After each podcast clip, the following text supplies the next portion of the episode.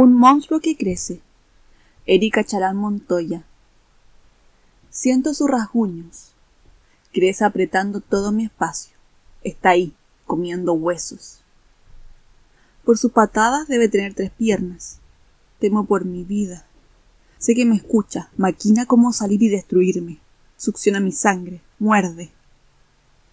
Llevo noches sin dormir, preparándome para eliminar al monstruo cuando salga. Fernando me ha llevado a varios médicos, pero sin solución. No me creen. Enloquecido, llora y dice que todo se resolverá cuando nazca y pueda abrazar a nuestro primer hijo.